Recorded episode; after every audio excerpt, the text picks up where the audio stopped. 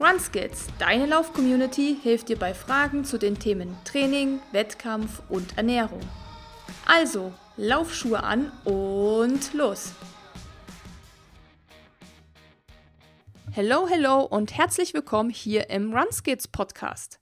Ja, schön, dass ihr wieder mit dabei seid und in eine neue Folge hört, in der es heute mal ausnahmsweise nicht ums Laufen geht, dafür aber um das Thema Radfahren. Ja, und ähm, gerade für uns Läufer und Läuferinnen ist Radfahren ja ein super Alternativsport. Man kann das richtig gut in den Trainingsplan integrieren, sei es im Winter auch auf der Rolle oder dann eben im Sommer draußen in der Natur. Und das gab für uns einfach mal den Anlass zu sagen, wir sollten einfach mal darüber sprechen. Ja, lass uns doch mal eine Podcast-Folge dazu aufnehmen. Und so ein bisschen sind wir auch darauf gekommen, weil wir letztes Jahr beim Bike-Fitting im Radlabor waren. Beziehungsweise Dennis war mit seinem neuen Triathlon-Rad dort und hat sich das Rad komplett auf sich einstellen lassen. Und es war einfach extrem aufschlussreich, spannend und auch interessant, was da alles gemacht wird und warum man ein Bike-Fitting eigentlich auch machen sollte. Also nicht nur für ambitionierte Sportler oder Hobbyathleten ist das ein Thema, sondern eben auch für Menschen, die mit ihrem Rad zum Beispiel einfach nur zur Arbeit fahren oder vielleicht nur zur Bahn fahren, um dann eben weiterzureisen. Und weil wir beide natürlich da keine Experten drin sind, haben wir uns die Uli Plaumann vom Radlabor ins Interview geholt. Und Uli ist äh, Laborleiterin im Radlabor hier in München und natürlich auch selbst passionierte Radfahrerin. Und das hat man auch im Gespräch gemerkt, dass sie absolut fit ist in dem Thema und wirklich richtig gute Tipps geben kann. Wir haben uns auch mal so ein bisschen dem Thema Frauen im Radsport oder beziehungsweise Frauen und Radfahren angenommen, denn da gibt es tatsächlich einige Unterschiede zu Männern. Also schon mal so Stichwort Sattel und Sitzen und Schmerzen. Ähm, auch so eher unangenehme Themen vielleicht, worüber man nicht so gern spricht. Ähm, die haben wir uns einfach mal vorgenommen und mit der Uli besprochen. Und am Ende ist wirklich eine richtig gute Folge bei rausgekommen, wo sie uns super gute Tipps gibt, was es auch beim Kauf von einem Rad zu beachten gibt. Also ja, kann man auch ein günstiges Rad kaufen? Muss es immer ein teures Rad sein? Wie sieht es überhaupt mit der Radhose aus? Und ja, gibt uns einen Einblick in das Thema Bikefitting, was da gemacht wird. Und ja, ich will jetzt gar nicht so viel weiter quatschen, sondern würde direkt jetzt rübergeben in das Interview mit Dennis. Uli und mir. Ganz viel Spaß beim Hören. Grüß dich, Uli. Uli Plaumann heute hier bei uns im Runskits Podcast. Uli, hallo und wie geht's dir? Hey, ihr beiden, mir geht's gut. Sonne scheint. Besser kann es fast nicht sein. Und du hast uns ja gerade schon im Vorfeld erzählt, du bist im wunderschönen, wie heißt das? Bayern. Bayern heißt das, genau. Ähm, für alle, die nicht wissen, wo das liegt, wo sitzt du da jetzt genau? Gute Frage. Ähm, Weihern ist zwischen der Autobahnausfahrt A8 Holzkirchen und Irschenberg, kennt man vielleicht vom Dinsler, da gibt es immer einen guten Kaffee. Mhm. Und Weihern ist so ein kleines Dörfchen direkt an der Mangfall, also für alle Outdoor-Freaks, Läufer, Radfahrer, Graveler, Mountainbiker ein absoluter Traum. Wir haben dich heute hier im Interview, weil wir über das Thema Bikefitting und auch speziell Bikefitting für Frauen sprechen möchten, weil du bist nämlich da der absolute Profi. Das heißt, wir würden dich erstmal bitten, dass du dich erstmal vorstellst und sagst, wer du bist und was du machst. Und wo du natürlich arbeitest. Genau, vorgestellt habt ihr mich ja schon. Ich bin die Uli. Ich arbeite seit 2018 im Radlabor in München es ist ein Institut für Bikefitting, Trainingsbetreuung, Leistungsdiagnostik. Ähm, uns gibt es auch noch in Freiburg und in Frankfurt. Das Radlabor ist 1997 aus dem Olympiastützpunkt in Freiburg entstanden. Also uns gibt es schon wirklich lange, quasi aus dem Profisport und alles, was dem Profi dient, dient natürlich auch dem ganz normalen allgemeinen Hobby- und Amateursportler. Genau. Da mache ich täglich Bikefitting, Leistungsdiagnostiken und Trainingsbetreuung. Genau. Äh, fährst du selbst viel Fahrrad oder machst du einen anderen Sportart? Ja, ich fahre selber schon viel Rad, würde ich sagen, wobei viel ja auch immer darauf ankommt, wer jetzt am meisten fährt. ähm, mhm. ich fahre am liebsten Gravelbike, so ein Crosser habe ich zu Hause und Mountainbike. Ähm, Hauptsache viele Kilometer, viele Höhenmeter, ganz lange im Sattel sitzen. Und was hast du studiert oder was ist deine Ausbildung? Was ist deine Jobbezeichnung dann jetzt im Radlabor? Hm, ich bin jetzt im Radlabor Laborleitung.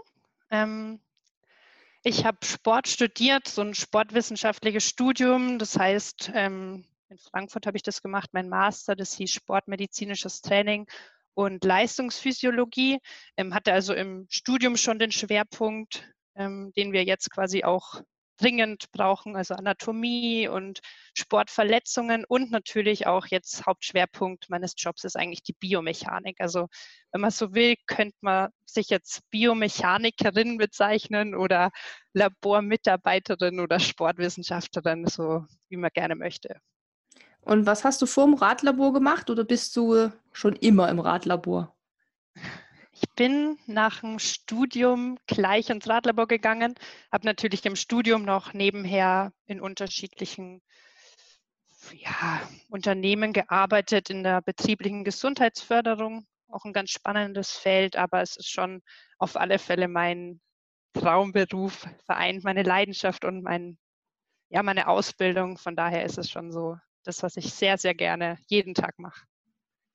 Das sieht man dir auch an, also das auch für die Podcast-Zuhörer. Wir sehen gerade Uli und hm. sie hat ein strahlendes Lächeln, als sie von ihrem Job spricht. Und ähm, ja, steigen wir mal ins Thema ein ähm, zum Bikefitting. Ist es eigentlich, aber du hast es schon erwähnt, äh, dass es für jeden Mann ist, aber anfangs dachte ich immer, Bikefitting ist für Profis. Gibt es da Unterscheidung zwischen Profis und jedermann Bikefitting oder ähm, kannst du mal näher erläutern dazu?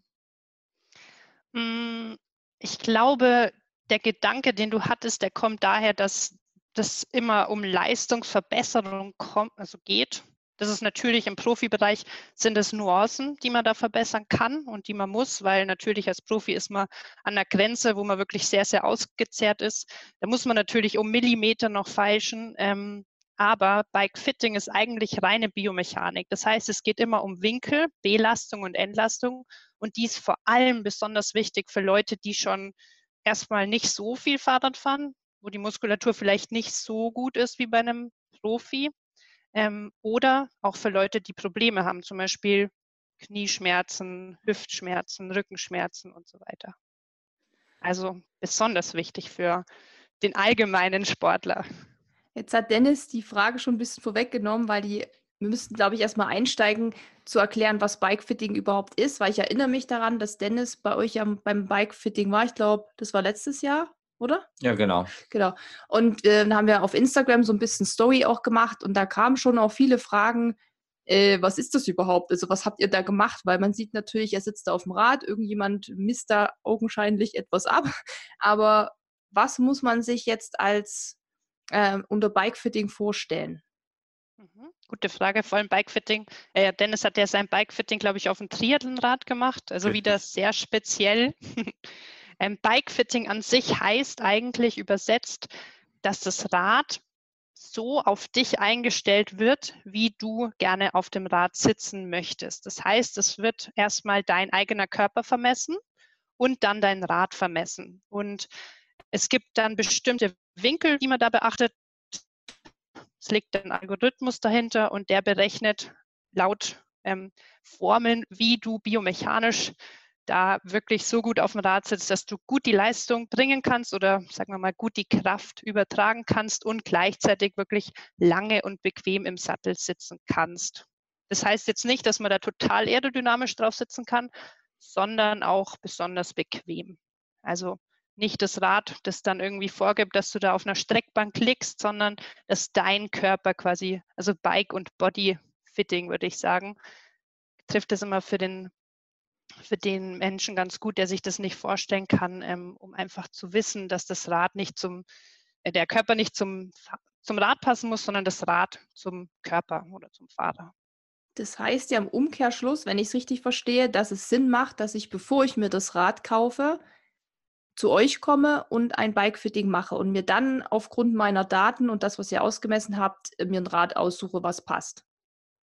Genau, richtig zusammengefasst. Das ist natürlich der beste Weg, weil man ist ja im Endeffekt nicht immer unbedingt durchschnittlich. Zum Beispiel, wenn Susi sich jetzt ein neues Rad kaufen möchte. Wie groß bist du? 1,64. Genau, 1,64. Wenn ich jetzt ein Händler wäre, dann würde ich sagen, ah, die Susi, die ist total sportlich, weil die läuft viel. Der verkaufe ich jetzt ein total schnelles, aerodynamisches Rennrad, die ist 1,64. Aber ich habe ja noch gar nicht gemessen, wie lang deine Innenbeinlänge ist. Das heißt, vielleicht hast du total lange oder total kurze Beine im Gegensatz zu jemandem, der 1,64 ist. Und du möchtest vielleicht gar nicht auf einem Rad sitzen, das der Händler dir empfiehlt, sondern du möchtest total lange Touren machen. Und dann ist natürlich erstmal wichtig, dass du entscheidest, wie du auf dem Rad sitzt. Gibt ihr euch dann den Kunden oder den Klienten eine gewisse Auswahl von Marken vor? Oder wie können wir sich vorstellen, du sagst, okay, Susi, für dich passt Rad von, ein Rad von Scott, äh, BMC etc. Mhm. Ähm, da sind wir tatsächlich ganz unabhängig. Also wir empfehlen keine Marken. Mhm. Wir sagen da, BMC passt total gut, Scott passt vielleicht mittelgut und Specialized passt gar nicht gut. Und bei Dennis wird man vielleicht sagen, das Scott passt perfekt und Specialized auch. Ähm, bei uns geht es wirklich eher darum, wie die Geometrien von den Rädern sind. Und die kann man natürlich immer in einem Katalog nachgucken, auf der Internetseite nachgucken. Die werden immer mit angegeben, ähm, wie die ausgestattet sind. Ob das ein 500 Euro Rad ist oder ein 12.000 Euro Rad, das ist für uns völlig egal. Und jetzt komme ich dahin, ich als Susi, und sage, okay, jetzt hole ich mir doch mal ein Rad, weil man muss ja jetzt dazu sagen, ich bin ein Radmuffel. Ich besitze kein Rad mehr und ich mag auch Radfahren gar nicht. Aber das können wir dann später nochmal besprechen zum Thema Frauen und Fahrradfahren. Da habe ich nämlich auch noch ein paar Fragen. Aber wenn ich jetzt zu euch komme und sage, okay, ich habe es mir doch überlegt, so ein bisschen, ja, weiß ich nicht, Mountainbiken oder ein Rennrad wäre vielleicht was für mich, dann komme ich zu euch, mache einen Termin aus und wie läuft es dann genau ab? Also was wird dann gemacht?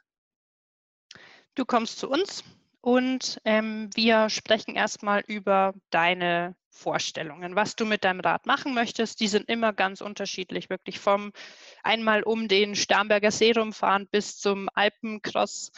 Und dann wirst du einmal vermessen. Das heißt, ich messe einmal deine Innenbeinlänge, deine Armlänge, deine Körpergröße und natürlich auch deine Schulterbreite. Das ist auch ganz wichtig, zum Beispiel fürs Rennradfahren. Und dann können wir im Labor haben wir einen Ergometer, da können wir eine Position aufbauen. Das heißt, von ganz, ganz sportlich bis mittelsportlich, komfortabel bis Hollandradposition eigentlich. Die können wir aufbauen und dann sagst du mir, wo du dich wohlfühlst und wo du dich vielleicht nicht mehr so wohlfühlst. Und anhand dieser Position können wir bestimmte Geometriedaten, habt ihr vielleicht schon mal gehört, die heißen Stack- und Reach-Werte, rausfinden, wie du oder wie dein Rad im Idealfall wäre ist eine kleine Abweichung von plus minus ein Zentimeter okay. Und anhand dieser Werte kann man dann das Rad in der Position, in der du dich wohlfühlst, ähm, filtern. Wenn ich mich jetzt aber in Hollandrad-Position gut fühle und möchte unbedingt ein Triathlonrad, weil ich das gesehen habe irgendwo, dass es cool ist, was mhm. würdest du mir dann sagen? dann würde ich dir sagen, dass es nicht möglich ist. Also es gibt schon komfortable Triathlon-Positionen, aber dass man wirklich maximal aufrecht sitzt wie auf einem Hollandrad, das ist für ein Triathlonrad nicht möglich. Also so wie man kauft sich einen VW Bulli und möchte dann irgendwie im Cabrio durch die Gegend fahren, ist auch beim Fahrradfahren nicht ganz vereinbar. Ja, also man muss dann schon vielleicht auch selber wissen, ähm, was man so für Vorstellungen hat, weil wenn ich jetzt doch sage, ich möchte ein Rennrad, dann kann ich mir das ja wahrscheinlich auch schon denken, dass so Holland-Position da nicht funktioniert oder so. Ähm, aber wie lang geht dann das Bike-Fitting? Also ich erinnere mich noch, dass es bei Dennis schon lang war und ich habe ja gar keine Ahnung davon und da war mega erstaunt, was da alles gemacht wurde. Also auch die Pedale, das weiß ich noch, hat er dann, glaube ich, abgeschraubt und irgendwas da dran rumgewurschtelt. und da habe ich gedacht, okay, krass, also man hat einfach gar keine Vorstellung davon, was da alles gemacht werden muss, dass man am Ende wirklich irgendwie komfortabel da drauf sitzt. Also wie, vielleicht kannst du da mal so wirklich in die Details auch gehen, was da alles dann eingestellt wird und abgemessen wird. Mhm. Also worüber wir gerade gesprochen haben, quasi dieser Termin vor dem Radkauf, das wäre eine Neukaufberatung, das dauert maximal 60 Minuten. Ähm, dann, wenn man das Rad hat und das einstellen lassen möchte, dann ist es ein bisschen unterschiedlich, welches Rad du hast. Also wir reden jetzt mal ganz normal vom Rennrad oder vom Mountainbike mit Klickpedalen. Das ist, glaube ich, die typische erste Anschaffung. Ähm, dann sind wir da bei 90 Minuten und da werden folgende Sachen eingestellt. Erstmal die Sitzhöhe und die Sattelposition. Ähm, dann gucken wir natürlich auch, ob der Sattel, der standardmäßig da drauf ist, passt. Ist vor allem für Frauen oft schwierig, weil die Sättel, die da drauf gebaut werden, natürlich nicht sonderlich hochwertigen ergonomischen Standards ähm, erfüllen. Ähm, da gucken wir einmal drauf.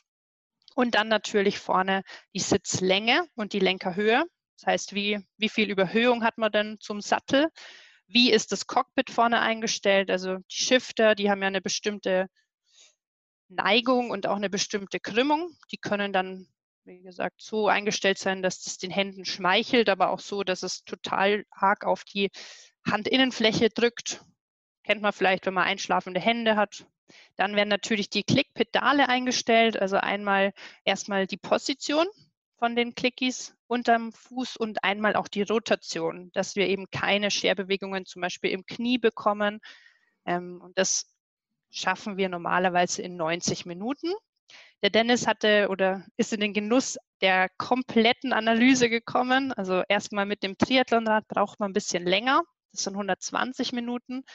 Ähm, aber er hat dann auch noch eine Pedalkraftanalyse mit dazu bekommen. Das heißt, man baut die Position, die er oder die man ursprünglich fährt, auf den Ergometer auf und die Pedale, die auf dem Ergometer drauf sind, die können die Kräfte messen. Das ist eine total spannende Analyse. Die ist aber schon sehr detailliert. Habt ihr bestimmt gemerkt. Das sieht man dann ganz genau, in welcher Phase des Drucks. Es gibt ja vier verschiedene Phasen des Drucks. Also dieser runde Tritt, der ist immer mhm. sowas, was ein Radfahrer, egal ob Triathlet oder Mountainbiker, eigentlich sein ganzes Leben lang versucht zu erreichen. Ist auch sehr, sehr schwierig. Ähm, genau das kann man damit analysieren. Das ist für Leute, die technisch interessiert sind, auf alle Fälle total spannend. Für eine normale Analyse, aber für eine Einsteigeranalyse auf alle Fälle erstmal noch nicht notwendig. Und dann sind wir eben genau ähm, da, wo du schon gemeint hast, Susi, dass ihr ewig im Radlabor wart, schon bei zwei bis drei Stunden. Ich glaube, es gibt noch einen kleinen Zusatz, den ich leider nicht gemacht habe, aber den ich auf jeden Fall machen möchte, ist eine Satteldruckanalyse. Das macht ihr ja auch, richtig? Genau. Was ja. wird da alles gemessen? Da wird ähm, wie, ein, wie so ein, kennt ihr vielleicht vom vom Roten Kreuz oder sowas gibt es manchmal so Überzüge über die Sättel, damit die vom Regen geschützt sind. So ähnlich könnt ihr euch das auch vorstellen. Ähm, nur, dass es ähm, nicht aus einer Plastikfolie besteht, sondern aus einer Druckmessfolie. Das heißt, ähm, die wird einmal über den Sattel gezogen, ganz eng zusammengezurrt und dann ist hinten ein kleiner Sensor dran, der dann misst, mit wie viel Kraft du auf welcher Stelle des Sattels sitzt. Dann kann man da gucken, sitzt man auf den Strukturen, ähm, auf den Knochenstrukturen, wo der Druck okay ist, oder sitzt man total im Weichteilbereich, im Genitalbereich, ähm, wo es unangenehm ist, wo es zu Taubheitsgefühlen kommt. Rutscht man viel auf dem Sattel, hat man eine einseitige Belastung auf dem Sattel, das kann man da alles sehen. Also auch eine sehr spannende Analyse. Also kurz gesagt, wenn man Schmerzen beim Radfahren hat, also äh, hinteren Schmerzen, dann lohnt sich eine Satteldruckanalyse äh, zu machen und ihr könnt dann auch empfehlen, ähm, was für einen das Beste ist, also vom Sattel her. Genau, ja. Das auf alle Fälle. Und also Satteldruckanalyse nennt sich das. Und wie hieß das andere Pedal? Kraftanalyse. Kraftanalyse, das ist dann schon eher was für Technik-Nerds, sag ich mal, oder für ambitioniertere Leute. Wenn jetzt aber, mh, hm, wenn ich jetzt käme, tatsächlich wäre das jetzt erstmal nicht notwendig. Das habe ich jetzt erstmal, glaube ich, so rausgehört, oder?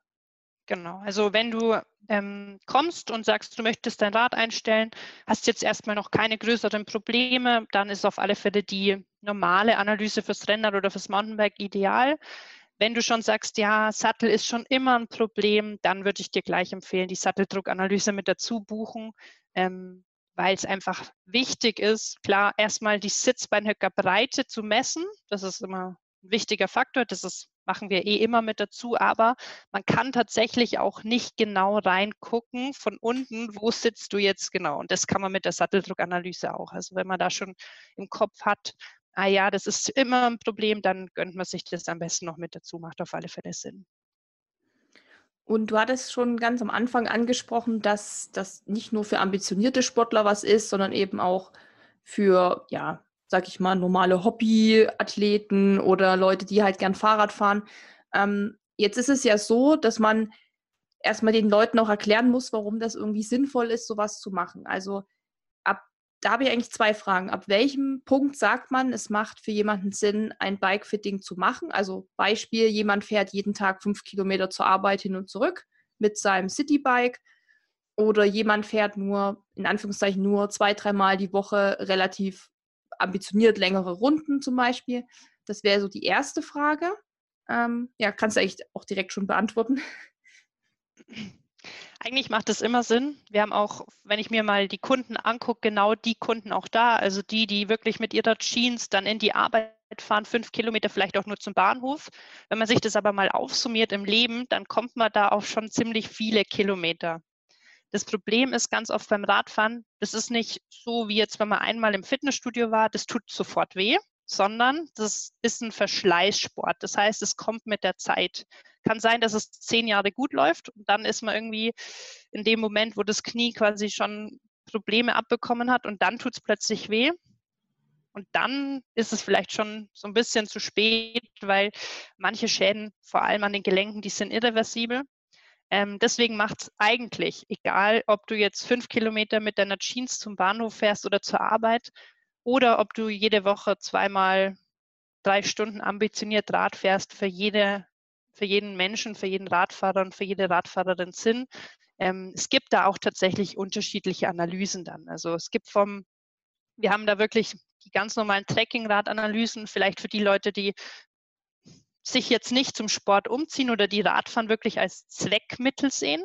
Und es gibt Analysen und es gibt auch ähm, andere Einstellungsfaktoren ähm, für Leute, die Radfahren als Genussmittel sehen oder als Sport. Aber ich würde sagen, es gibt da keinen Unterschied, ob 100 Kilometer oder ob 10.000 Kilometer im Jahr. Na, du hast den Verschleiß schon so angesprochen. Das wäre wahrscheinlich ein Punkt, der dann eintrifft, wenn man das eben nicht macht und dann trotzdem über die Jahre trotzdem viele Kilometer sammelt. Was wäre jetzt noch zum Beispiel so eine Sache, die eintreffen könnte, wenn ich jetzt kein Bikefitting mache und ich sitze wirklich völlig falsch da drauf und ähm, weiß das nicht mal, ne, weil ich einfach mich da drauf schwinge. Ich meine, man kennt ja auch so diese Pi mal Daumen-Regelung, auch bei der Einstellung vom Sattel. Man stellt sich irgendwie hin, der Sattel geht so grob bis zur Hüfte irgendwie, dann setzt man sich drauf, guckt, dass das Bein noch ein bisschen durchknickt. Also so haben wir das mal in der Schule, glaube ich, gelernt. Und dann den, den Lenker irgendwie ein bisschen einstellen, dass es geht.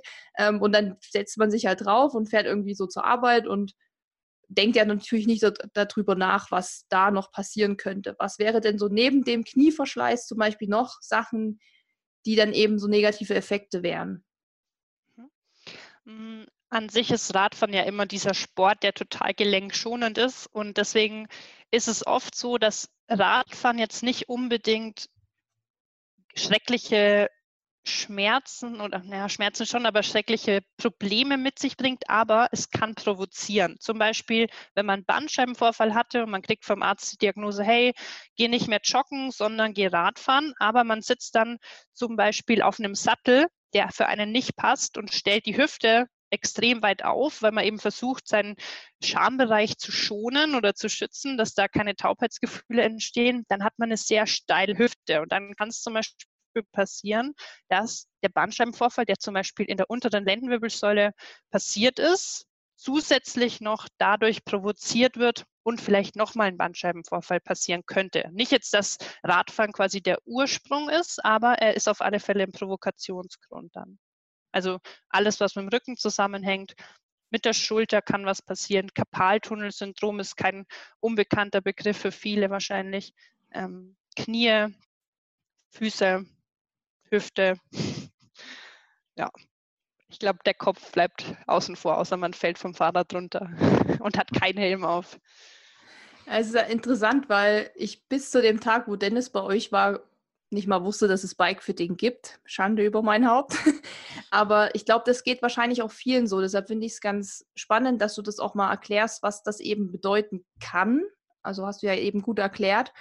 Und dass es eben nicht nur für die Profis hier ist oder ähm, sage ich mal, für so Leute wie Dennis, der schon ambitionierter radelt, sondern eben auch für mich zum Beispiel gut wäre. Ähm, aber ich könnte mir vorstellen, dass bei euch trotzdem schon mehr die Sportskanonen kommen. Ist das so oder habt ihr auch wirklich, ist das so ein Gleichgewicht oder wie ist also die Verteilung der Menschen, die zu euch kommen? Ähm, also es ist tatsächlich so, dass wir einen Hauptkunden haben, der ist männlich zwischen 40, also um die 40. Ähm, der hat meistens so ein paar kleine Kinder und ist jetzt wieder dran, sich selber ein Rad zu kaufen und selber wieder so ein bisschen Sport zu machen. Also Dennis ist auch nicht unser typischer Kunde. ähm, aber der Zugang ist da wahrscheinlich ein bisschen leichter, weil es da vor allen Dingen um Personen geht, die sehr ehrgeizig sind, auch im Job und deswegen auch ehrgeizig auf dem Rad sein wollen. Das ist so unser Standardkunde. Aber es kommen auch, und das macht es ganz spannend, ganz viele unterschiedliche Typen. Es kommen zum Beispiel auch, es war neulich eine Frau bei mir, die ist knapp, ich glaube, 83 gewesen. Für dieses Radfahren wirklich ihr Lebenselixier, weil die jeden Tag drei Kilometer zum See fährt und da ihr Picknick macht und wieder zurückfährt. Und ist auch total schön zu sehen, wie wichtig ihr Radfahren ist und wie wenig sie fährt am Tag. Und trotzdem sagt sie, ihr ist es so wichtig, sie möchte jetzt auch in ihren alten Tagen noch richtig und gesund auf dem Rad sitzen. Das hört sich schon sehr spannend an und cool, solche Geschichten kennenzulernen.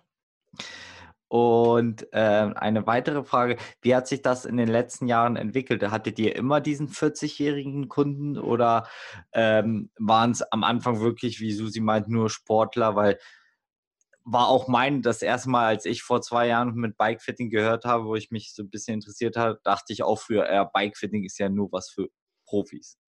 Hat sich das in den letzten Jahren so ein bisschen gedreht, dass, du, dass man sagt, okay, ähm, auch jetzt haben wir mehr Kunden, die auch so Alltag, alltäglich nur Fahrrad fahren? Ja, auf alle Fälle. Also es vor allem die letzten drei, vier Jahre kann man es auch daher erklären, dass dieser E-Bike-Boom jetzt extrem kommt und auch schon gekommen ist und für viele Menschen, für die Radfahren vor ein paar Jahren noch wirklich total mühsam war, ist es jetzt eigentlich super easy. Also sich ein E-Bike zu kaufen und da irgendwie Arbeitsweg oder um Bodensee oder rumzufahren, ist jetzt total möglich. Super gut, weil viele Leute, die zum Beispiel übergewichtig sind oder Herz-Kreislauf-Probleme haben, die können jetzt einfach wieder Sport machen. Und die Personen, die kriegen dann auch oft mal entweder einen Hinweis vom Arzt oder durch zum Beispiel einen Podcast oder ein Interview im Fernsehen oder eine Zeitschriftenartikel den Hinweis, dass es doch Experten gibt, die da drauf gucken können, weil vor allem die älteren Leute oder die Leute, ich sage jetzt nicht mal älter, die zum Beispiel schon Unfälle in ihrem Leben hatten, die Operationen hatten, die sind eigentlich die, die vor allen Dingen ähm, die Schmerzen durch ein Bikefitting besser in den Griff bekommen. Also ja, es ändert sich extrem. Und jetzt müssten wir mal zu den Hard Facts kommen. Und zwar, äh, das ist ja schon auch eine Frage, die sich wahrscheinlich jeder stellt, was das dann nachher kostet. Wenn ich jetzt diese normale, das normale Bikefitting mache, zum Beispiel in meinem Fall, wo du sagst, es würde jetzt so ein normales Bikefitting erstmal reichen, was kostet das? Und was kosten dann die Zusatzoptionen, wie zum Beispiel ähm, Satteldruckmessung? Mhm. Ähm, also das ganz normale Bikefitting für jemanden mit Rennrad oder Mountainbike kostet 195 Euro, dauert 90 Minuten.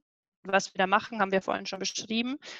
Wir haben das jetzt 2019 ein bisschen abgeändert und zwar haben wir so ein Paket, wo du, wenn du bei einem Bikefitting bist, kleine Pakete noch dazu buchen kannst. Zum Beispiel ein Satteldruck, der hat früher ein bisschen mehr gekostet, jetzt kostet er 50 Euro, aber nur, wenn du den im Fitting mit dazu buchst. Ähm, das heißt also zum Beispiel, man hat Probleme mit seinem Rad auf seinem Rennrad mit dem Sattel und möchte das einstellen lassen, dann würde das insgesamt 120 Minuten dauern und 245 Euro kosten. Wenn man keine Probleme mit dem Sattel hat, lässt man den Fokussattel einfach weg, dann ist man bei 90 Minuten und 195 Euro. Aber das muss ich ja schon immer wieder neu machen, wenn ich ein neues Rad habe, oder? Weil ich ja dann das Rad auf mich einstelle. Oder ja, reicht genau. es auch, wenn ich es einmal mache und mit diesen Werten mir dann halt die Räder aussuche? Also wie würdest du das dann so empfehlen? Mhm. Das ist auch ganz unterschiedlich. Das liegt auch immer ein bisschen im Auge des Betrachters. Was wir schon empfehlen ist, wenn du mit deinem Rad kommst und du fährst damit und du merkst nach einem Jahr so, hey, okay, ich habe mich da total gut dran gewöhnt, ich möchte jetzt viel sportlich auf Rad sitzen, dann ist das meistens auch möglich. Man kann ja ein Rad ein bisschen umbauen.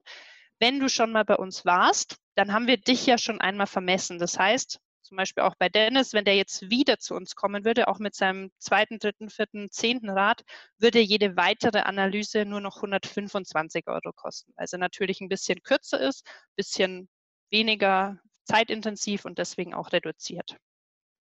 Ja, es gibt aber auch, mhm. sorry, es gibt auch noch Triathleten zum Beispiel, die kommen zweimal im Jahr zu uns, einfach nur um zu überprüfen, ob ihre Position noch richtig ist. Weil zum Beispiel für Triathlon-Leute, die wissen, wenn man mal das Rad putzt und dann mal Extensions wegbaut und wieder hinbaut und Pads abbaut und wieder hinbaut, dann verrutscht schon mal was.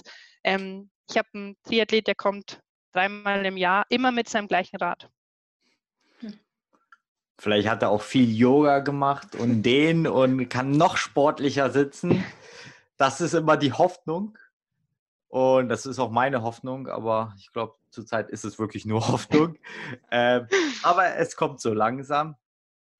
Und äh, ja, mir hat es damals auf jeden Fall sehr gefallen und ich fand es wirklich ganz cool, was alles vermessen wird. Kommen wir nochmal zu einer Frage, wenn ich mir, ich weiß überhaupt noch nicht, was ich für ein Rad ähm, kaufen möchte und komme erstmal zu euch, dann kaufe ich das Rad und komme wieder. Habt ihr solche Kombi-Pakete? Ja, haben wir auch.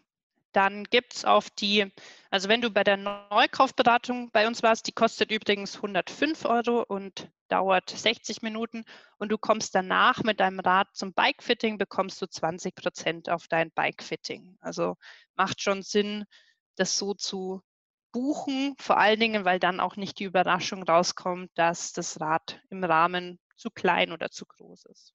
Was jetzt nicht täglich passiert, aber was auch mal passieren könnte. Man kann bei einem Rad schon super viel anpassen und umbauen. Also das darf nicht die Angst sein. Das höre ich nämlich auch manchmal so. Ich gehe lieber nicht zum Bikefitting, weil da kommt raus, dass mein Rad gar nicht passt. Also man kann sich gar nicht vorstellen, was man bei einem Rad alles anpassen kann. Aber gibt es wirklich Räder, die so gar nicht für Leute geeignet sind, wo wirklich, wo man sagt, das ist wirklich gar nichts für dich? Ist das schon vorgekommen? Ja, also es ist, ist natürlich immer, das sind immer Einzelfälle, die bleiben dann gut im Gedächtnis. Ich hatte es noch nie, ich weiß aber, dass ähm, mein Kollege, der hatte das mal bei einem, bei einem Rennradfahrer, das Rad, das war auch extrem teuer und das war viel zu klein und das hat ihm der Händler viel zu klein empfohlen. Sie haben das dann auch gut hinbekommen, aber es ist ein Kompromiss dann gewesen. Und da hat er schon gemeint, es ist für ihn schade, dass er vorher nicht einfach mal abgeklärt hat, auf was er denn achten sollte beim Neukauf. Vor allen Dingen, Räder sind ja jetzt mittlerweile nicht mehr ganz günstig, wenn man eine gute Ausstattung möchte. Ob man da jetzt noch 100 Euro investiert oder nicht, ist das ein oder andere Mal doch eine sehr gute Idee. Ja, ich habe ja auch gerade so ein bisschen meinen Blick in Richtung Fahrrad geschärft, sage ich mal. Und hatte überlegt, ob ich mir auch ein Rad kaufe. Und ich bin tatsächlich so der Typ, dass ich sage, so billig wie möglich, weil ich es nicht so gern mache. Also meine Ambitionen sind ja nicht so wie jetzt bei Dennis zum Beispiel, das ist wieder so ganz anders, sondern ich sage mir immer, ja, reicht da nicht so eins vom Real oder so? Die bieten ja auch oft Fahrräder an. Ähm, ja, ich meine, muss man auch sagen, ist ja auch eine Geldfrage. Wenn ich jetzt sage, ich will wirklich damit bloß mal von A nach B fahren oder vielleicht mache ich mal im Sommer was Längeres, um an See zu fahren, aber ansonsten ist mir das nicht so viel wert.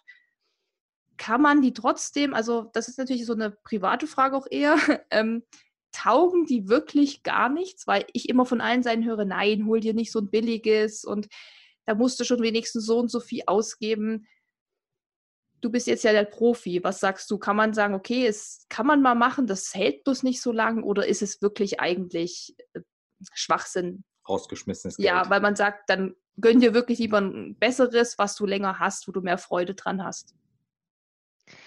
Ich glaube, das ist tatsächlich so ein bisschen die Frage, von wem aus das geht. Wenn man jetzt sagt, hey, ich kaufe mir jetzt ein Rad, um damit in die Arbeit zu pendeln, dann ist ein Rad für 500 Euro auch möglich was natürlich nicht so lange hält, das stimmt schon, ist einmal die Verschleißteile. Also es kann sein, dass man die Kette öfters mal wechseln muss. Das muss man aber bei einem teuren Rad auch. Also es kann eben sein, dass man das vielleicht ein oder zweimal öfter machen muss. Und, und da glaube ich, ist eben auch so ein bisschen das Problem, billige Räder pflegt man natürlich nicht so gut wie teure Räder. Das heißt, du lässt es natürlich gerne mal im Regen stehen und dass es dann früher ein bisschen verrostet ist, klar. Ähm, aber jetzt so in deinem Fall würde ich dir verstehe, also ich verstehe das Argument gut.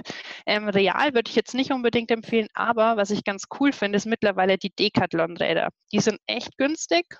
Die sind jetzt auch nicht super leicht, aber die haben schon ein paar coole Sachen, die man auf alle Fälle guten Gewissens kaufen kann. Kosten jetzt, glaube ich, auch nicht unbedingt über 1000 Euro. Ähm, und die sind auf alle Fälle zum Einstieg und auch dann weiter eine ganz gute Alternative. Wenn man wirklich sagt, hey, absolut wenig Geld ausgeben, ähm, aber trotzdem, zum Beispiel gibt es da ein total cooles Gravelbike ähm, oder auch ein Rennrad, kann man da ganz gut sich mal ein Einsteigermodell holen. Problem ist immer zum Beispiel, das glaube ich, sehe ich bei dir, Susi, du bist schon super sportlich, du bist es gewöhnt, gute Schuhe zu tragen, vielleicht einen guten Trailrunning-Rucksack und gute Stöcke. Du bist gutes Material gewohnt und du weißt auch, wie es ist, leichtes Material beim Sport dabei zu haben. Deswegen ist es, glaube ich, schon so, wenn man schon ein gewisses Standardmaß an Ausstattung hat, dann wirst du mit einem Realrad absolut wenig Rad fahren. Vor allem, wenn Dennis neben dir fährt mit seinem Carbonrad und du hechelst jeden Berg hoch, dann wird es dir keinen Spaß machen. Und dann ist die Wahrscheinlichkeit, dass du wieder aufhörst, noch größer. Ja, meine Hoffnung ist immer, dass Susi wieder den Gefallen findet an Radfahren. Und ich habe sie schon so weit gebracht, dass sie sagt, ja, ähm, ein Gravelbike würde ich mir vorstellen. Und vor allem, Dennis, bei dir Rolle fahren, das sieht auch ganz cool aus. Und ähm, dann freue ich mich immer so, wenn immer dieser Anstoß kommt, dieser Gedanke abends, Dennis, jetzt hole ich mir ein Bike. Dann wacht mein Herz auf, weil ich bin in, ich bin in den letzten Jahren wirklich, also den letzten oder das letzte Jahr vor allem, ich habe das Radfahren richtig geliebt und will so meine Passion auch an Susi übergeben. Und ja, sie hatte, glaube ich, so eine Kindheitstrauma mit Radfahren, deswegen mag, mag sie es nicht. Magst du es erzählen kurz, Susi? Ich hoffe, mein Papa hört nicht zu.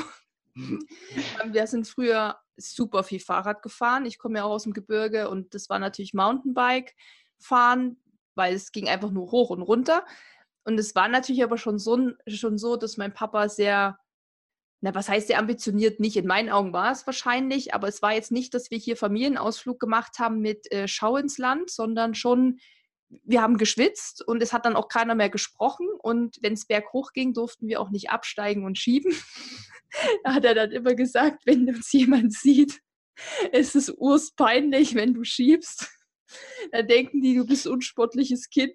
Ich meine, ich kenne ihn, ne, er hat es oft wahrscheinlich in dem Moment auch nicht jetzt so ernst gemeint, aber ich habe dann natürlich schon immer gedacht, naja, jetzt steigst du nicht ab, jetzt versuchst du alles zu geben. Und wir haben das sehr, sehr oft gemacht und irgendwann hat es mich irgendwie genervt, so als Kind. Ich wollte dann auch mal zu Hause einfach nur, weiß ich nicht, chillen und nicht immer Rad fahren und habe es dann tatsächlich, wo ich es nicht mehr musste, auch nicht mehr gemacht. Und habe dann wirklich das Rad nur noch genutzt, damals auch, um zur Arbeit zu kommen. Also da fand ich es cool, weil es einfach ja, schneller geht als Fuß, zu Fuß gehen und mit Autos ist in der Stadt ja auch super nervig. Ähm, und da ich aber jetzt seit vier Jahren schon im Homeoffice bin, brauche ich auch kein Rad mehr, um zur Arbeit zu kommen. Das heißt, ich habe auch seit vier Jahren kein Rad mehr und bin jetzt erst wieder in Berührung gekommen, sozusagen durch Dennis mit dem ganzen Thema und sehe halt auch, was das natürlich kostet, weil mit dem Rad ist es ja noch nicht getan. Also er hat ja gerade die Rolle angesprochen. Rolle fahren finde ich gut, also das macht, ja, was heißt Spaß jetzt, aber das finde ich noch, da fühle ich mich auch sicherer als draußen. Da bin ich auch ganz ehrlich, weil mit einem Rennrad draußen hätte ich, glaube ich, aktuell noch voll Schiss, dass es mich da irgendwie, weiß ich nicht, dass ich irgendwo hängen bleibe und dann mault es mich da und ach, was weiß ich, was man sich so ausmalt. Und ja, deshalb, wie er es schon gesagt hat, es ist immer mal wieder so, dass ich dann gucke und dann denke ich, ja, okay, komm, jetzt kaufst du dir einfach eins und fühlst dich mal wieder rein. Aber wie gesagt, ich bräuchte ja auch ein Outfit und einen Helm und Schuhe und das, da summiert sich ja schon einiges. Deshalb eben so die Idee, ich hole mir so ein, ja, Real ist jetzt nur so ne, gesagt, aber es irgendein günstiges Rad. Aber was du gerade angesprochen hast mit dem guten Material, ist tatsächlich so, dass ich mir dann auch denke, pff, dann hast du da echt wieder so ein Monster stehen, was irgendwie auch nicht geil aussieht. Und also ich, da bin ich wieder so hin und her gerissen. Und dann gucke ich mir wieder die coolen an, die kosten dann wieder 2000 Euro mehr, als ich ausgeben will. Und ja, aber das Decathlon ähm, ist ein guter Punkt. Also da haben wir nämlich noch gar nicht geguckt. Weil da habe ich auch gedacht, naja, ob die jetzt Real oder Decathlon, aber wenn du sagst, dass die schon besser sind und ich tendiere ja eher zu so einem Cyclocross, Gravel-Bike, vielleicht kannst du da nochmal den Unterschied erklären, weil ich als Laie weiß zum Beispiel nicht, was da wirklich der Unterschied ist. Mhm. Also ähm, das Gravelbike ist ja quasi eine Mischung aus Rennrad und Mountainbike eigentlich ist es so ein bisschen eine Modeerscheinung, weil das gab es ja schon immer und zwar als Crossbike. Das Crossbike kennt ihr vielleicht aus den niederländischen oder belgischen Nationen, ähm, diese Cyclocross-Rennen. Da mhm. fährt man eine Stunde lang und gibt sich den totalen Affen. Also das ist wahnsinnig anstrengend und auch super intensiv. Ähm, der Unterschied liegt so ein bisschen im Rahmen. Beim Cyclocrosser ist der Rahmen viel niedriger und viel kürzer. Also man sitzt extrem aggressiv auf dem Rad. Aggressiv heißt, man hat einen relativ hohen Drop, also vom, wenn man sich den Sattel vorstellt und den Lenker, dann ist der Lenker total tief im Gegensatz zum Sattel. Und man hat eine sehr, sehr große Bogenspannung im Rücken, weil man so gedrungen auf dem Rad sitzt. Ist wichtig auch, weil man ganz unterschiedlichen Untergrund hat. Schlammig ist es meistens ziemlich. Ähm, und das Gravelbike ist eigentlich eher so das Reiserad, neu erfunden. Mhm. Ähm, das heißt, es ist komfortabler und auch ein bisschen höher. Also man sitzt aufrechter. Der Unterschied zwischen Lenker und Sattel ist nicht mehr so hoch. Ähm, der Hintergrund liegt darin, nicht jetzt, dass es besonders für Einsteiger bequem wäre, sondern dass man Gravelbike deswegen nutzen kann, weil man einfach lange im Sattel sitzt. Also eigentlich auch gemacht für Brevets. Brevets sind Radrennen oder Radausfahrten, die von 100 bis 500 Kilometer gehen, also wirklich viel Zeit im Sattel, einigermaßen komfortabel im Rücken, weniger Druck nach vorne auf den Händen und deswegen einfach komfortabel.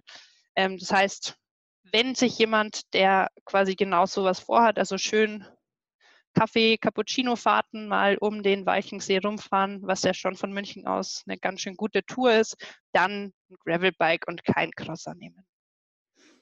Und das wäre dann auch gut so zum, kann ich damit auch mal einkaufen fahren oder zum Zahnarzt fahren? Ist das auch so ein bisschen alltagstauglich, bis auf den Punkt, dass man es vielleicht nicht irgendwo ab abschließen will, wenn es ein teures ist. Aber so durch die Stadt, weißt du, dass man es halt wirklich so ein Allrounder. Durch den Kies, Schotter. Ja. Genau. Das hat das Gravelbike auch. Also der Crosser ist, ah, hol mal ganz kurz aus, es gibt ja vom UCI, also hm ähm, die Regelung, dass es eine bestimmte Millimeterbreite an Reifen sein darf. Beim falls ihr das von den Rennrädern kennt, früher gab es mal 21 Millimeter Breite. Mittlerweile baut man komfortable Rennräder, die haben 28 Millimeter Reifenbreite. Der Crosser darf ähm, nach UCI-Regelung maximal, ich glaube, zwischen 32 und 35 Millimeter haben. Ein Gravelbike hat mittlerweile bis 47 Millimeter, also fast so wie ein dünner Mountainbike-Reifen. Deswegen ist es eigentlich perfekt für den Alltag auch. Also da kann man locker mal auf Schotter fahren. Man kann sogar Easy Trails fahren damit, wenn man technisch ein bisschen was kann. Ähm, dann ist es auch easy möglich. Aber auch auf der Straße rollt es dann extrem gut. Man muss halt dann im Gegensatz zu einem Rennrad jetzt nicht dreimal überlegen, okay, fährt man den Schotterweg jetzt oder nicht, sondern easy. Aber es ist nicht so wie ein Rennrad zu sehen, oder? Wenn ich jetzt einen Triathlon machen würde, würde, also außer ich mache so ein alle, wie heißt das hier, äh, Jedermann-Triathlon, da sind ja auch viele, die dann mit so Hollandrädern kommen. Aber wenn man es jetzt, sage ich mal, schon einen Schritt weiter sieht und sagt, okay, ich bin ein bisschen ambitionierter, könnte man das dann auch nutzen oder muss man da schon tatsächlich wieder aufs Rennrad gehen? Da würde ich sagen, kommt es ein bisschen aufs Gravelbike drauf an. Wenn du ein Gravelbike hast, das aus Carbon ist und es eine gute Übersetzung hat und es jetzt nicht so schwer ist, dann kann man sich da vielleicht einen zweiten Laufradsatz dazu holen, vielleicht einen Carbon-Laufradsatz und dann kann man da auch mal relativ gut auf der Straße mitfahren. Klar, man hat ein bisschen Einbußen, aber es ist okay. Ist es okay auf alle Fälle. Wenn man sich jetzt zum Beispiel ein Decathlon Gravelbike holt, dann ist es aus Alu, dann ist es relativ schwer. Dann würde ich es auf alle Fälle nicht für einen Triathlon empfehlen. Also wir reden jetzt nur mal von Einsteiger, weil jetzt werden viele sagen, was? Auf ja. keinen Fall ist es möglich. Ich würde schon sagen, es ist möglich, kommt aber ein bisschen aufs Rad drauf an. Ja, ich glaube, wir reden jetzt hier vielleicht auch stellvertretend für Leute wie auch mich, die da wirklich noch gar nicht so ambitioniert sind und auch genau. so ein bisschen die Angst vom Rennrad haben und vor diesen ganzen Kosten und so weiter. Da höre ich schon so raus, dass das Gravelbike klingt jetzt für mich zumindest erstmal so als gute Alternative. Und dann kann man ja immer noch sagen, boah, das macht mir jetzt so viel Bock. Und jetzt will ich auch noch Triathlon machen, jetzt hole ich mir noch ein Rennrad oder so. Das ist vielleicht so, ich, ich finde so die Schwelle da bei dieser ganzen Sache zum Einstieg ist schon schwierig, weil man überhaupt gar nicht weiß, was soll man da kaufen. Und es ist halt auch schon trotzdem, selbst wenn es in Anführungszeichen nur 500 Euro kostet, sind es halt 500 Euro. Und die gibt man halt trotzdem aus. So. Für mich ist genau. auch für mich ist auch gefühlt das Gravelbike noch ein Stück mehr Freiheit als das Rennrad, weil, weil wie du gesagt hast, also wenn ich mit einem Rennrad fahre oder mit meinem Triathlonrad fahre, muss ich mir echt Gedanken machen, okay, das ist die Strecke, dort ist Asphalt und beim Gravel, ähm, wenn da Schotter und Kies ist, ja, fahre ich einfach drüber und das habe ich beim Rennrad nicht so sehr und ich glaube, das ist wirklich, wenn man sagt, ich möchte mal irgendwann in Zukunft Rennrad fahren, Triathlon fahren, dass das Gravel so richtig ein guter Einstieg ist von Hollandrad, Mountainbike, was man aus der Kindheit hatte, weil es cool aussah. Ähm, BMX. Und, genau, und Hauptsache die Federung, umso doller, umso äh, besser. Okay. Und dass man sagt, okay, jetzt will ich ein bisschen sportlicher, dass man mit Gravel einsteigt. Ja, gut zusammengefasst. Vor allen Dingen, das Gravelbike ist ja auch ein Rad, wenn man jetzt zum Beispiel, hm, gibt ja auch Radtreffs, wo vielleicht auch jeder mit einem unterschiedlichen Rad kommt oder äh, man hat, ich habe zum Beispiel eine Freundin, die fährt nur Rennrad und eine andere Freundin, die fährt nur Mountainbike und dann kann ich einfach mit beiden, jetzt nicht alle zusammen, aber mit der einen könnte ich mit Mountainbike Schotterwege fahren und mit der anderen kann ich dann, klar, ich bin ein bisschen langsamer auf der Straße, aber da kann man dann auch easy Rennradtour mitfahren. Also, also das finde ich eine gute Zusammenfassung und vor allem ein mega guter Tipp mit dem Decathlon. Da gucke ich heute noch mal rein. Also dank dir wird das Thema jetzt wieder auferlebt bei uns hier. Ähm, jetzt sind wir so ein bisschen weggekommen vom Bikefitting bei euch im Radlabor und sind schon so ein bisschen wieder ins, in die Radgeschichte gekommen. Was mich nämlich da noch interessiert beim Thema Radlabor, wie ihr da arbeitet und was ihr da macht. Kommen mehr Männer, also hast ja schon gesagt, so Haupt ist so der 40-Jährige, aber kommen mehr Männer als Frauen? Ist es noch so, dass Frauen da irgendwie eine Hemmschwelle haben, hinzukommen? Schon ein bisschen. Ähm, also es kommen mehr Männer auf alle Fälle, weil ich glaube, Frauen sind auch oft so, dass sie von Männern dann gesagt bekommen, so ja, Sattel muss wehtun und das muss im Rücken zwicken und natürlich schlafen die Füße ein, weil das muss so sein. Das ist ja klar, wenn du im April das erste Mal aufs Rad gehst. Und ich glaube, da ist auch ein bisschen, ein bisschen so Unterdrückung, Sexismus dahinter, auch weil Radsport an sich ja auch eher eine Männerdomäne ist. Aber, und das finde ich ganz schön, ähm, es kommen auch jetzt immer mehr Frauen, weil dieses Frauenthema auch mittlerweile ja in den Herstellern aufgegriffen wird. Also es gibt ja extra, zum Beispiel Liv ist extra eine Frauenmarke, von Canyon gibt es eine Frauenserie, von Specialized gibt es Frauensättel extra in der Serie.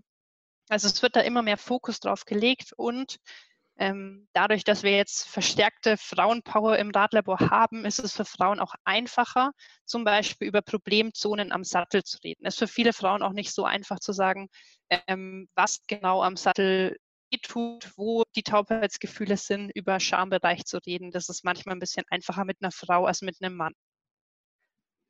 Und gibt es da einen Unterschied beim Bikefitting auch zwischen Männern und Frauen? Also gibt es da irgendwelche Besonderheiten, die man dann da beachten muss? Ja, auf alle Fälle. Also auf alle Fälle anatomische Unterschiede, wenn man sich meine Hüfte anguckt. Zum Beispiel reden wir mal kurz über ähm, die Sitzbeinhöckerbreite. Also wenn ihr euch die Hüfte anguckt, wenn man sich auf einen Holzstuhl sitzt und dann so hin und her wippt, dann merkt man ja oft so, ah ja, das sind zwei so Knochen ähm, auf denen sitzt man. Und die sind bei der Frau im Durchschnitt etwa 13 Zentimeter Differenz und beim Mann sind es durchschnittlich 11,5. Also da sieht man schon mal, eine Frau auf einem Männersattel ist im Durchschnitt, und jetzt müssen wir davon ausgehen, dass wir nicht alle Durchschnitt sind, schon mal 1,5 Zentimeter breiter. Auch der Schambeinbogen, wo quasi die ganzen Nervenäste sind, die auch zu Taubheitsgefühlen dann führen, wenn die komprimiert werden, der liegt bei der Frau viel, viel tiefer als beim Mann. Und deswegen ist es auch nicht ungewöhnlich, dass Frauen eigentlich immense Probleme mit den Sätteln haben. Kann ich genauso unterschreiben. Also da erinnere ich mich auch noch dran. Früher, mir tat immer alles weh, wenn wir dann zu Hause waren. Ich konnte, ist einfach so, ich konnte nicht aufs Klo, weil es so gebrannt hat. Und das Witzige war, dass es in unseren Familien allen weiblichen Personen so ging.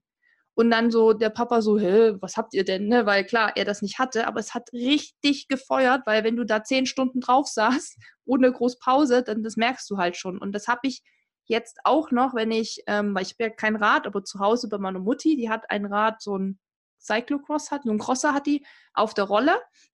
Und das ist so, ich meine, klar, es ist natürlich nicht auf mich eingestellt, aber sie ist auch 1,64 und so, um mal eine Stunde da ein bisschen zu rollen, hat das gepasst.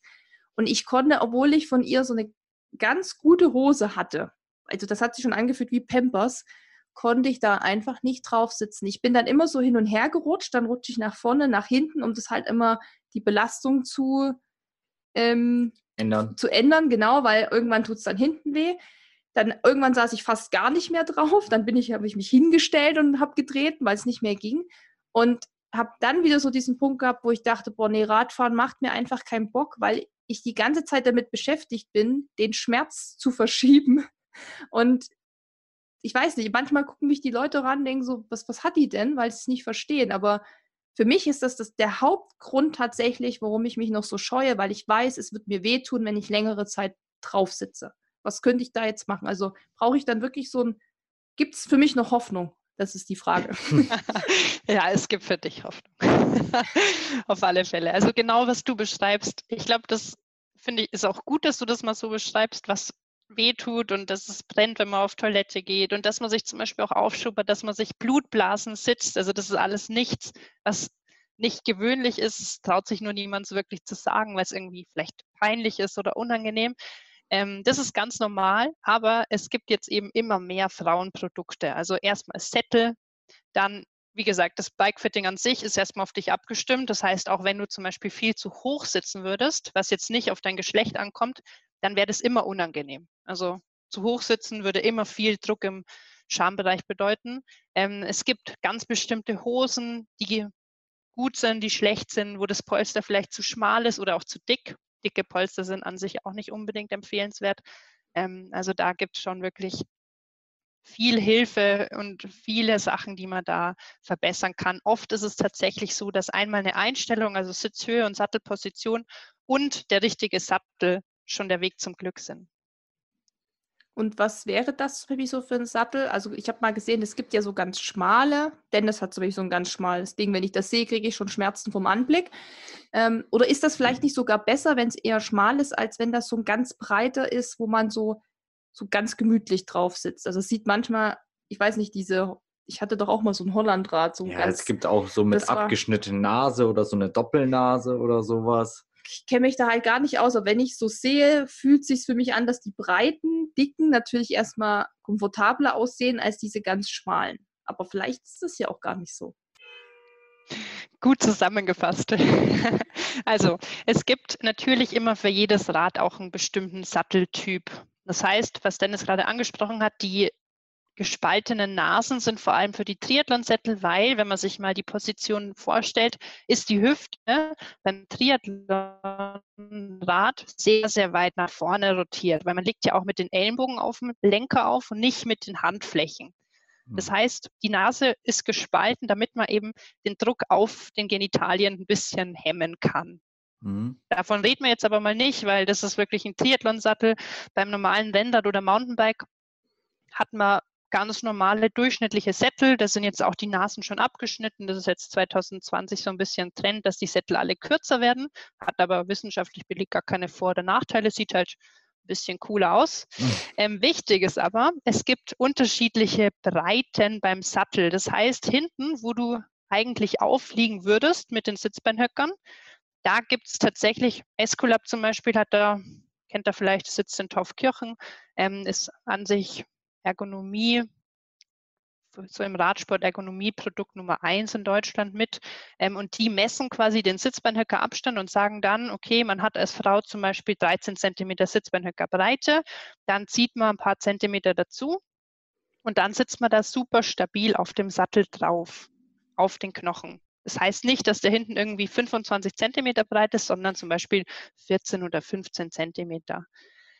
Wichtig ist auch, und das hast du gerade schon schön angesprochen, diese ganz breiten, weichen Gelsättel, die sind eigentlich nie zu empfehlen, außer man fährt 15 bis 20 Minuten mal einkaufen mit der Jeans, dann geht das, weil so ähnlich wie, ein isländischer Geysir, in einen weichen Sattel sinkt man noch besser ein und nach 15 bis 20 Minuten senkt sich der Körperschwerpunkt noch ein bisschen tiefer. Das heißt, diese Gelsättel, die drücken einem richtig schön in den Genitalbereich entgegen. Also, also eigentlich dieses Sofa nicht so ideal. Ich hätte schon den falschen jetzt gekauft, wenn ich jetzt einfach, ich hätte gedacht, ich nehme das Weicheste, was es gibt und dann geht's los. Ja, mega spannend. Also es gibt Hoffnung, so höre ich das jetzt raus. Auf alle Fälle. Es gibt jetzt auch von, also um mal so ein paar Sattelbreiten zu nennen, ähm, es gibt diese typischen, vielleicht kennt ihr den, so ein Selle-Sattel, die Italiener, die bauen immer super schmale Sättel, die haben dann so 11, 12, 13 Zentimeter. Und es gibt jetzt von, von Ergon gibt es eine Frauenlinie, von, von Esculap gibt es eben diese Breiten. Und auch von Specialized gibt es jetzt schon bis zu 16 Zentimeter Breite. Aber die Sättel sehen trotzdem noch schick aus. Also die sind extra für Rennradfahrerinnen gemacht und jetzt nicht irgendwie so, dass man sagen muss, boah, man hat ein total schickes, leichtes Rennrad und muss sich da jetzt so einen 25 Kilo Sattel von einem Hollandrad draufbauen. Aber ganz kurz, vielleicht hast du noch einen Tipp für eine Hose, weil ich finde, da gibt es ja auch mega die Unterschiede, wusste ich nicht. Ich dachte, es gibt einfach Radhosen mit einer Polsterung. Und dann hatten wir letztens, ähm, als wir uns die Klamotten ausgesucht haben, bei den Radklamotten geschaut und Dennis so, ja, willst du doch eine Radhose? Da fand ich schon witzig, weil ich habe ja kein Rad, aber eine Radhose dann. Ähm, und dann gab es da irgendwie fünf verschiedene Stärken. Stärken. und Breiten und da wusste ich schon, und da war ich schon wieder raus. Da habe ich gedacht, boah, nee, keine Ahnung, dann kaufst du wieder was, so eine Pampers, bringt auch nichts, dann kaufst du wieder zu wenig, bringt auch nichts. Wie muss ich da wirklich, ähm, also ist es empfehlenswert, in den Laden da auch zu gehen? Kann man das irgendwie messen oder ich weiß gar nicht, nach was wählt man das aus? Also an sich ist immer die Empfehlung, umso dünner das Polster und umso härter, umso besser, vor allem für lange Touren. So ähnlich wie mit dem Sattel auch gibt, ein weiches Polster nach. Und dann drückt es natürlich wieder auch, vor allem mit einem weichen Sattel, dann noch doppelt nach innen. Also lieber ein hartes, dünnes Polster, vielleicht zwischen 2 und 8 Millimeter. Ähm, es gibt schon Polster, die haben so Gelschichten, also so thermoplastische Schichten, die quasi ähnlich wie im, in der, im, im Krankenhaus auch in den Orthesen eingebaut werden. Das ist quasi wie so eine, so eine Haut, die diese Scherbewegungen von Knochen auf harten Sattel zum Beispiel minimieren. Das ist auch immer eine gute Idee. Ähm, an sich würde ich vom Polster so ähnlich wie auch bei der Sattelbreite gucken, dass da, wo du quasi aufsitzt, also zum Beispiel jetzt bei dir, wenn du durchschnittlich 13 cm Sitzbeinhöckerbreite hättest, auch das Polster noch diese 13, mindestens 13 cm hätte. Aber meistens ist es schon eher ein bisschen breiter. Also hm. Breite ist jetzt nicht so wichtig wie die Härte. Und ganz wichtig ist auch, dass Radhosen immer super tight sitzen, weil und das kennen vielleicht auch viele, oft schuppert es zwischen der Haut ähm, und der Sattelnase. Wenn da natürlich noch eine Hose eine Falte wirft, dann wird es doppelt unangenehm. Also man darf sich schon so ein bisschen presswurstmäßig fühlen, wenn man in die, in die Hose reinschlüpft. Das ist meistens sogar wirklich eine bessere Kaufempfehlung als eine zu große Hose. Dann will ich ab heute nur noch Radhosen tragen. Weil Presswurst fühle ich mich überall. nee. Ja, sehr gute Tipps hast du gegeben. Also für alle, die jetzt vor allem unsere weiblichen Zuhörer, vor allem jetzt am Ende noch, die da auch noch so Berührungsängste haben. Also ich zähle mich da voll mit rein. Und ja, also Tipp wäre einfach vorher, bevor man sich jetzt ein Rad kauft, zu euch zu kommen, eventuell erstmal zur Beratung, wenn man noch gar keine Ahnung hat, wo es auch hingehen soll. ähm, wenn man das Rad hat, zu euch zum Bike-Fitting zu gehen und dann halt zu schauen, wo ist da der, ähm, ja, wo habe ich jetzt so die meisten Probleme, Sattel zum Beispiel und eine gescheite Hose. Gibt es sonst noch irgendwas, ähm, wo du sagst, das ist noch zusätzlich sehr, sehr wichtig, um dann halt ein schönes Fahrgefühl zu haben auch? Nee, finde ich, hast du gut zusammengefasst. Also das ist auch eine ganz häufige Frage von Kunden, wenn ich was priorisieren müsste, was das Wichtigste ist. Dann erstmal der richtige Rahmen, ein passender Sattel und eine sehr gute Hose. Da darf man auch wirklich mal Geld ausgeben. Ob man jetzt ein Trikot von Rafa oder von Asos anhat oder ein Trikot von Decathlon, völlig egal. Helm ist natürlich immer gut, wenn der neu ist und jetzt nicht 25 Jahre alt. Die gehen auch nach fünf bis sieben Jahren kaputt. Ähm, aber ansonsten sind das schon die wichtigsten Sachen, klar. Dann kann man wieder mit den Schuhen anfangen, wenn die aus Carbon sind und so weiter. Aber das ist jetzt anfänglich nicht so wichtig wie wirklich ein guter Sattel und eine gute Hose. Cool, dann hast du es gut zusammengefasst, würde ich sagen. Am Anfang einfach bequem. Ja, also gut zusammengefasst und ähm, ja. Ja, ich glaube auch, das Wichtige ist halt, dass man erstmal, weil das ist das größte Problem, wenn man mit sowas startet, wo einem halt alles wehtut, dann verliert man ja schnell wieder die Lust da drauf und dann lässt man es wieder in der Ecke stehen und denkt sich, naja gut, so teuer, wie du es auch gesagt hast, war das Rad jetzt vielleicht auch gar nicht oder so. Ähm, von daher muss man wahrscheinlich schon trotzdem ein bisschen was investieren. So höre ich das raus. Außerdem hat man ein Rad ja auch nicht für zwei Monate. Und man pflegt es, man sollte es pflegen und dann hat man was Längeres davon. Ja, cool. Hast du noch was, Susi? Meine Fragen sind beantwortet. ähm, ich weiß jetzt, dass ich auch ein Deklaton-Fahrrad mir kaufen kann, weil Dennis will mir ja immer hier irgendwelche High-End-Geräte da aufschwatzen.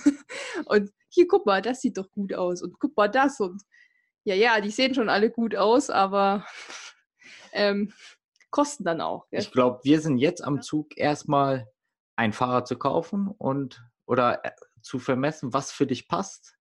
Und dann holen wir eins und dann freue ich mich aufs Bikefitting mit Susi und das ist natürlich jetzt noch nicht in Stein und auf die Radausfahrt mit dir. Ja, ja. Siehst schon so aus wie äh. Radausfahrt mit mir. Ähm, nein, Uli, also es war wirklich äh, mega spannend, auch dass du nochmal erklärt hast, was so ein Bikefitting ist und warum das auch wichtig ist, weil das weiß ich noch von damals, dass da wirklich viele gefragt haben, so, Hä, warum soll ich das überhaupt machen? Was bringt mir das jetzt? Ähm, und wir hoffen, dass das jetzt für viele so ein bisschen greifbarer geworden ist und hoffen natürlich, dass viele das jetzt auch umsetzen, die Tipps von dir oder die Tipps einfach mal annehmen. Und ja, ansonsten habe ich eigentlich auch nichts mehr. Ich weiß jetzt Bescheid. Ich bin kein hoffnungsloser Fall. Dank Uli. Und ja, nur noch eine letzte Frage vielleicht ist so, was ist gerade bei euch aktuell der Stand? Also ihr habt ja, glaube ich, auch geschlossen, habe ich auf der Website gelesen, ähm, weil man muss natürlich zu euch auch ins Radlabor kommen. Ähm, macht ihr auch Online-Beratungen oder wisst ihr schon, ob ihr in naher Zukunft wieder öffnen könnt, falls natürlich jetzt die Leute nach dem Podcast euch die Bude einrennen wollen? Was können die dann jetzt machen? Also wir haben tatsächlich eine Online-Neukaufberatung ähm, in diesen Corona-Zeiten eingeführt. Auch ganz spannend. Ich hatte auch tatsächlich schon mit einem Kunden aus Dubai, der natürlich nicht mal schnell nach München fahren kann oder nach Frankfurt oder Freiburg. Also die wird es auch weiterhin geben, auch für Leute, die in Berlin sitzen und sich gerne vom Radlabor Tipps holen möchten. Die gibt es. Ähm, gibt es auch auf unserer Homepage einfach zu finden. Wenn das Radlabor wieder offen hat, ähm, aktuell dürfen 4.5. wieder eröffnen. Dazu wird es aber auch nochmal eine Homepage ähm, oder ein Newsletter, ähm, Artikel oder sowas geben. Wenn wir alle Hygienemaßnahmen erfüllt haben, genug Masken haben und nicht nach zwei Wochen Maskenmangel haben, dann machen wir wieder auf ähm, und ab dann kann man auch wieder zu uns kommen. Wichtig ist immer, jetzt gerade ist dann Saison, da gibt es viel Anlauf auf uns. Ähm, das heißt, man muss schon so vor allem jetzt dann aktuell mit ungefähr zwei bis vier, teilweise auch sechs Wochen Wartezeit auf einen Termin rechnen. Aber wie gesagt, wenn Fragen sind, gerne an uns eine Mail schicken oder anrufen. Ähm, für Fragen bin ich immer gerne bereit. Ja, sehr cool. Also wir hoffen natürlich, dass das für euch bald auch weitergeht, dass ihr da wieder voll loslegen könnt und dass die Leute euch auch die Bude natürlich einrennen. Ist ja auch gut. Und also, ich meine, der Bedarf muss da sein, denn wenn ich hier rausgucke, Neubiberg, haben wir schon jetzt festgestellt, die letzten Wochen haben gefühlt alle das Fahrradfahren für sich neu entdeckt.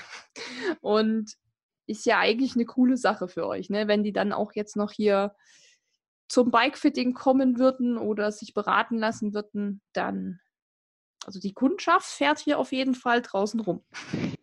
Ja, nur einmal im Perlacher Forst gucken, dann ist da richtig viel los. Oh, Aber ja, ist ja auch schön. Ja. Rennradl in München jeden Sonntag. Die, ja. Diese Gruppe, die siehst du da immer. Ja, Uli, wir danken dir für deine Danke Zeit. Danke euch. Es war echt cool, war sehr aufschlussreich, sehr spannend, mal ein ganz anderes Thema so neben dem Laufen und hoffen, dass alle, die jetzt zugehört haben und die auch überlegen, sich ein Rad vielleicht zu holen, jetzt auch ein bisschen mehr, ja, Verständ also mehr mitnehmen können, was jetzt so auf sie zukommt, was sie machen können. Mir hat es auf jeden Fall was geholfen. Dennis ja sowieso, der war ja schon Wie oft bei euch? Dreimal? Viermal? Viermal. schon Stammkunde. Ich, ich, war einmal zur Lauf Laufleistungsdiagnostik, zweimal zum Radleistungsdiagnostik und einmal zum Bikefitting. Und in Zukunft werde ich bestimmt wieder auch auftauchen und ja, vielleicht machen wir auch noch einen Podcast mit dir zur Leistungsdiagnostik. Also, ja, das ist auch ein Thema, was die Leute sehr, sehr interessiert. Also wie sowas abläuft, ob man das braucht und ähm, was einem das überhaupt bringt am Ende. Das da haben wir letzt damals auch schon gemerkt, dass da wirklich viele Fragen kommen. Da ist wirklich immer so, ja, muss ich das überhaupt machen? Bin ja kein Profi. Ne? Das sind, glaube ich, immer so die ersten Fragen, die da kommen. Von daher gibt es da ja auch noch viel Gesprächsbedarf. Genau, und viel Themen, die man da eigentlich besprechen könnte. Also ihr bietet ja mehr an. Ja, das hast du ja am Anfang genau. schon gesagt, ihr macht ja nicht nur das Bike-Fitting, ihr macht ja auch noch Trainingsplanung, richtig? Ja, genau. Also auch perfekt, wenn jemand Leistungsdiagnostik bei euch macht, kriegt er gleich noch einen Trainingsplan und das Fahrrad, die äh, Fahrradempfehlung ähm, und dann rundum sorglos. Fehlt, fehlt nur noch, fehlt nur noch Schwimmen und dann ja. Triathlon. Genau. und Kaffee gibt es für uns auch immer ganz guten. Ja, stimmt. Das stimmt. Das ist auf jeden Fall. Und Kekse, dachte ich, gab es da auch? Gab es da Kekse? Ich weiß. Bestimmt. Ja, ja, es gab Kekse. okay, vielen lieben Dank, Uli. Es hat uns wieder eine Freude gemacht und ähm, wir sehen uns beim Bikefitting für Susi, damit, damit, wir, damit wir die Ausfahrt machen können. Ja, und alle restlichen Infos verlinken wir natürlich in den Show Notes. Genau. Wie gehabt und danke, danke, danke. Gerne, mir hat es auch viel Spaß gemacht. Dann wünschen wir dir ein schönes Wochenende und allzeit gutes Radeln. Euch auch. Genießt Danke. die Sonne. Tschüss. Tschüss. Wenn dir dieser Podcast gefallen hat, hinterlass uns eine Bewertung und abonniere diesen Kanal, damit du auch in Zukunft keine Folge mehr verpasst. Für noch mehr Motivation und Trainingstipps folge uns auf Instagram unter dem Namen RunSkills sowie auf Facebook und Pinterest oder besuche unsere Website www.runskills.de.